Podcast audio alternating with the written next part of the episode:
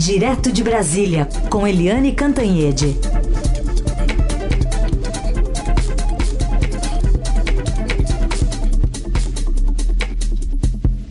Oi, Eliane, bom dia.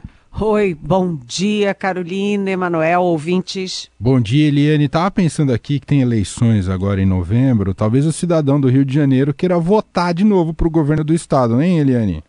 Pois é, você sabe que é incrível, porque quem sobrou, né? Não ficou pedra sobre pedra no Rio de Janeiro, gente, porque todos os ex-governadores tiveram problemas na justiça. O Sérgio Cabral está preso, o Antony Garotinho foi preso, a Rosinha Garotinha foi preso. Todos, um a um.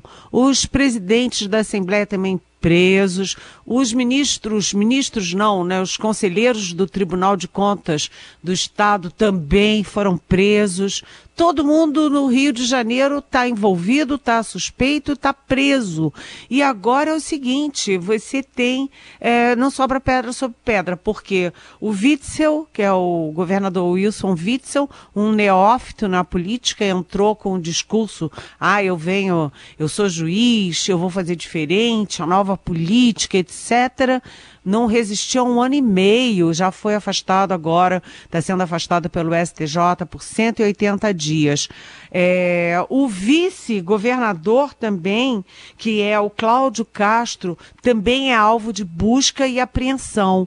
O presidente da Assembleia também também está alvo de busca e apreensão, ou seja, é, não, não tem ninguém na linha de transmissão do cargo para assumir o cargo. Vai ter que ser alguém do judiciário assumindo o governo. Porque se o, o governador está fora, o vice está fora, o presidente da Assembleia está fora, então vai ter que ser alguém do judiciário. É, é de uma gravidade enorme. Além disso, você tem ah, é, todo o esquema, todo o esquema do, do governo eu tô assim perplexa, até porque eu sou carioca, minha mãe mora no Rio, é, meu irmão, minha sobrinha, enfim. E eu fico pensando, e agora? O que, que vai acontecer naquele estado? Agora, eu, eu, acho muito importante que tudo isso seja a partir da pandemia, desvios da saúde, ou seja, os nossos representantes políticos que são eleitos para cuidar das pessoas, para coordenar e liderar os processos eh, na pandemia, para evitar mortes, evitar contaminações, eh, tomar as providências, são aqueles os primeiros que são acusados de aproveitar para desviar dinheiro público. E não é só o governador do Rio, há outros governadores também, há outros mandados também. É, é uma. É assim, sabe, fecha a vendinha para começar tudo de novo, porque é uma coisa é, muito louca. E, além disso, há outras providências paralelas. É, os mandados de busca, imagina que vergonha, de novo, no Palácio Laranjeiras, no Palácio Guanabara, na própria residência do vice Cláudio Castro. E além de tudo, assim, até fora do Rio de Janeiro, porque tem um inquérito paralelo a esse, é, agora é um que é, é, coordenado, é liderado pelo ministro também do STJ, Jorge Mussi, no Piauí. Por quê? Porque no Piauí tinha um esquema, ou tem um esquema, para usar funcionários fantasmas do Rio de Janeiro para desviar dinheiro público. Ou seja, é uma engenharia da corrupção que é assustadora. Assustadora. Então, é, no Rio, o que eu tenho a dizer é o seguinte: não sobra pedra sobre pedra e é muito difícil você é, pensar em quem vai substituir o governador se não sobrou ninguém. E além do governador do Rio, tem outros governadores também sendo investigados, secretários de saúde investigados pelo país afora. É de uma tristeza sem fim o Brasil chegando a 120 mil mortos, 3 milhões e meio de contaminados, o país recorde de mortes é, por 100 mil habitantes e os os governadores, os é, responsáveis, os eleitos pelo povo brasileiro roubando. Eu estou é, indignada e muito triste com essa situação. Eliane, e a gente lembra aqui que o pastor Everaldo ele foi candidato à presidência da República em 2014, também ao Senado em 2018, e ele foi quem batizou então o deputado federal Jair Bolsonaro naquela cerimônia nas águas do Rio Jordão, em Israel, em maio de 2016. Né? Então, essas relações né, dos políticos do Rio com o presidente da República também chamam a atenção nessa sexta-feira com, com tantas ações lá no Rio em, em, direção ao governo de Witzel, que como você mencionou aí, fica essa sensação de quem vai assumir, né? Porque o, vice, o vice-governador também é alvo da operação, assim como o presidente da, da Alerj também, o André Siciliano. Pois é, e, o, e a questão do pastor é, Everaldo, ela é complexa, muito complexa, porque envolve outro viés do Rio de Janeiro, que é o viés religioso. O que, que está acontecendo nas igrejas evangélicas do Rio de Janeiro? Lembrando que o prefeito do Rio, é, da capital do Rio, a cidade bela, cidade, a cidade maravilhosa do Rio de Janeiro, é o Marcelo Crivella, que é da, da Igreja Universal do Reino de Deus. E aí você tem simultaneamente o pastor Everaldo e a pastora Flor de Lis. Eh, envolvidos em escândalos cabeludíssimos. A Flor de Lis é pastora, eh, é acusada de matar o, o, marido dela, que também era uh, pastor. Ela é deputada federal, agora o Congresso, quer dizer, a Câmara, está, enfim, se articulando para reativar em emergência o Conselho de Ética para poder caçar a Flor de Lis para que ela seja é, presa junto com vários dos filhos que foram presos também.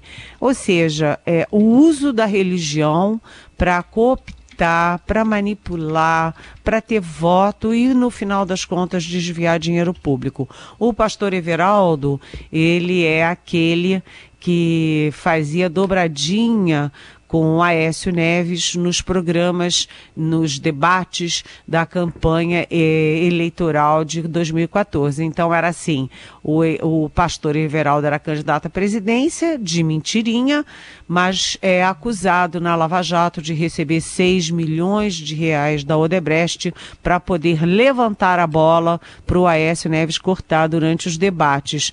E ele também, ele foi para o Rio Jordão, como Carolina disse, é, com o agora presidente Jair Bolsonaro. Foi curioso porque foi a segunda viagem internacional do presidente Bolsonaro em toda a vida dele. A segunda viagem foi para o Rio Jordão para ele ser batizado pelo pastor Everaldo. E até hoje, apesar de frequentar cultos e ter uma relação muito próxima com a bancada é, da Bíblia, que é evangélica lá no Congresso, o Jair Bolsonaro se diz católico, mas na verdade ele é batizado e tem fotos, tem registros oficiais pelo pastor Everaldo como evangélico. E o pastor Everaldo agora é preso está preso. É, é, é seria é, cômico não fosse trágico tudo isso. É, e, e dentro desse, desse, cenário trágico que você desenhou aqui para gente, também colocou aqui para gente, Eliana, Eliane, soma-se a isso, a gente vinha acompanhando até ontem com muita atenção a briga entre facções na cidade do Rio de Janeiro que ceifou a vida de uma mãe tentando proteger o filho de três anos. Então, o, o cidadão do, do, Rio de Janeiro está num estado assim de completo, completa desesperança em meio a uma pandemia, Eliane. Olha, ontem teve uma das cenas mais chocantes que eu vi nos últimos tempos. Olha que a gente está vendo cena chocante, né? A gente está falando em morte e morte e morte há seis meses. Mas ontem foi uma daquelas que a gente não esquece nunca mais. O bebezinho no berço é, cantando, cantando alegremente e na janela da casa dele, de vidro, passando os bandidos armados de metralhadora. Um, dois, três, aqueles bandidos todos correndo ali a dois metros daquele bebê. E a mãe acordou é, de madrugada e começou shh, shh, pedindo para ele ficar em silêncio. E a criancinha, obviamente, inocentemente, cantando alegremente com as metralhadoras a dois metros dele. Enfim, o Rio de Janeiro está completamente fora de controle e tem um, um, outro aspecto nisso, é de que como as pessoas são iludidas, né? Basta chegar um neófito, como chegou o Witzel no Rio de Janeiro, e como chegaram vários outros no norte do país, como chegaram aqui também no Distrito Federal, aqui no Centro-Oeste, no Sul, neófitos que não tem nada a ver com a política, que vêm de corporações, é, do Estado e com um discursinho de que, olha, nós vamos fazer diferente, nós fazemos a nova política e todos aí é, alegremente, com um ano e pouco de governo, já mergulhados até o último fio de cabelo na velha, velhíssima corrupção e ao mesmo tempo você vê ataques à Lava Jato, ou seja, ataca a Lava Jato por cima e a corrupção corre solta na nova política por baixo. É, é uma sexta-feira muito triste para o Brasil. Eliane, vamos explorar um pouquinho mais sobre é, a relação do presidente Bolsonaro com o Ponço Ipiranga, né, o ministro Paulo Guedes, a partir também de uma pergunta que chegou aqui da nossa ouvinte Cláudia, de São Paulo. Oi, bom dia, Cláudia, de São Paulo. Bom dia, Eliane. Bom dia, Manuel. Bom dia, Carol. É, eu queria perguntar para Eliane sobre como fica a oposição agora que o Bolsonaro está com esse discurso é, populista de pai dos pobres, como você disse. E aí, qual que discurso sobra para a oposição que não pode se opor à renda básica? é, ao rompimento do teto de gastos. O que, que sobra para a oposição? Como é que fica? Ela vai para Faria Lima agora? Oi, é, hum, vamos primeiro falar um pouquinho do Paulo Guedes. É, hoje tem uma reunião muito estranha prevista no Palácio do Planalto. É, não está na agenda de ninguém, mas tá, há uma previsão de um encontro do ministro Paulo Guedes com os ministros palacianos, aí incluídos, é, até porque todos são militares, aí incluídos os militares, porque todos são militares. Então, desculpa. É, uma reunião com o general Braga Neto, reunião com o general Ramos e também é, com o o advogado-geral da União, enfim, as pessoas mais próximas do presidente Jair Bolsonaro. Mas o presidente Jair Bolsonaro não vai estar presente. Então, o que, que a gente imagina? Que vai ser lavação de roupa suja. O Paulo Guedes vai reclamar muito das pressões contra ele, e há indícios de que os generais do Palácio são alguns dos que estão com o Rogério Marinho, com o Tarcísio de Freitas contra o ministro da Economia e os ministros da do Palácio vão reclamar com o ministro Paulo Guedes, se confirmado, se efetivado o encontro, vão reclamar de que ele não está vendo a questão política.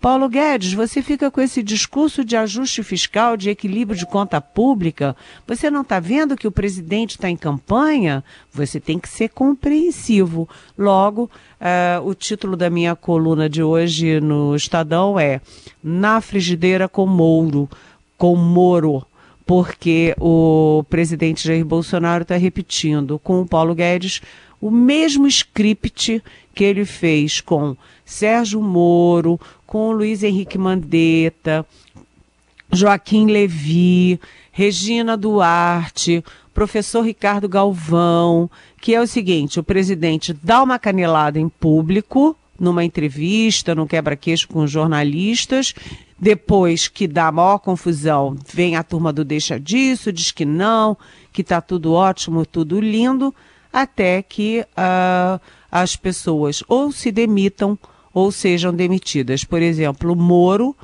se demitiu. Mandetta quis ser demitido, disse: não vou me demitir, eu quero ser demitido. Enfim, a situação do Paulo Guedes é muito complexa. Agora vamos à pergunta da Cláudia.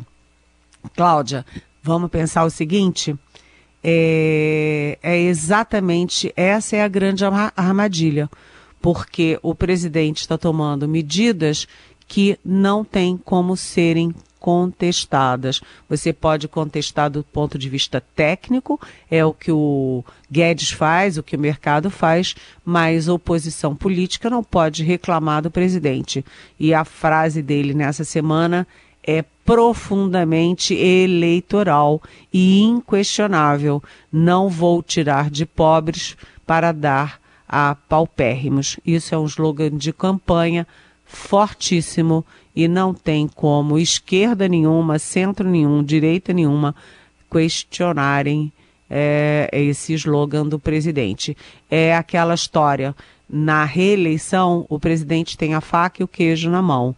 E, e o presidente aderiu é, alegremente ao populismo, ao gasto público e ao dinheiro na veia, principalmente para os menos é, escolarizados, os de menor renda e os do Nordeste, onde fica o bolsão vermelho do país. A situação da oposição fica muito difícil e a situação do Guedes, que é contra tudo isso, fica mais difícil ainda.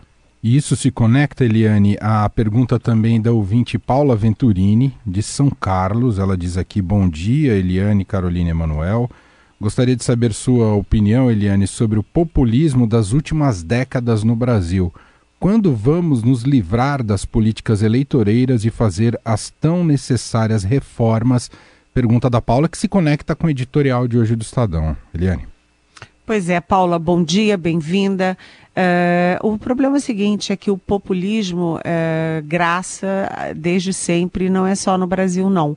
Você vê que o populismo está instalado no, nos Estados Unidos, a maior democracia do mundo, né? E é, é um populismo que você vê à direita e vê à esquerda. Você vê claramente o populismo assassino do, do Maduro é, na Venezuela, o populismo à esquerda. Você vê o populismo à direita na Hungria, que é também assassino. E como combater isso? Com educação. A única forma de você combater isso Paula, é a educação, é deixando as pessoas com capacidade de entendimento, de discernimento. Vai demorar. Muito bem. Essa é Eliane Cantanhede, que está com a gente aqui todos os dias no Jornal Eldorado. Volta na segunda-feira com muito mais. Eliane, na medida do possível, né, depois desse turbilhão da sexta-feira no Rio de Janeiro, sua terra natal, um ótimo fim de semana e até segunda, Eliane. Eu acho que ninguém vai ter um ótimo fim de semana é. no jornalismo, porque teremos muitas notícias ao longo do fim de semana. Um beijo para vocês, até segunda-feira.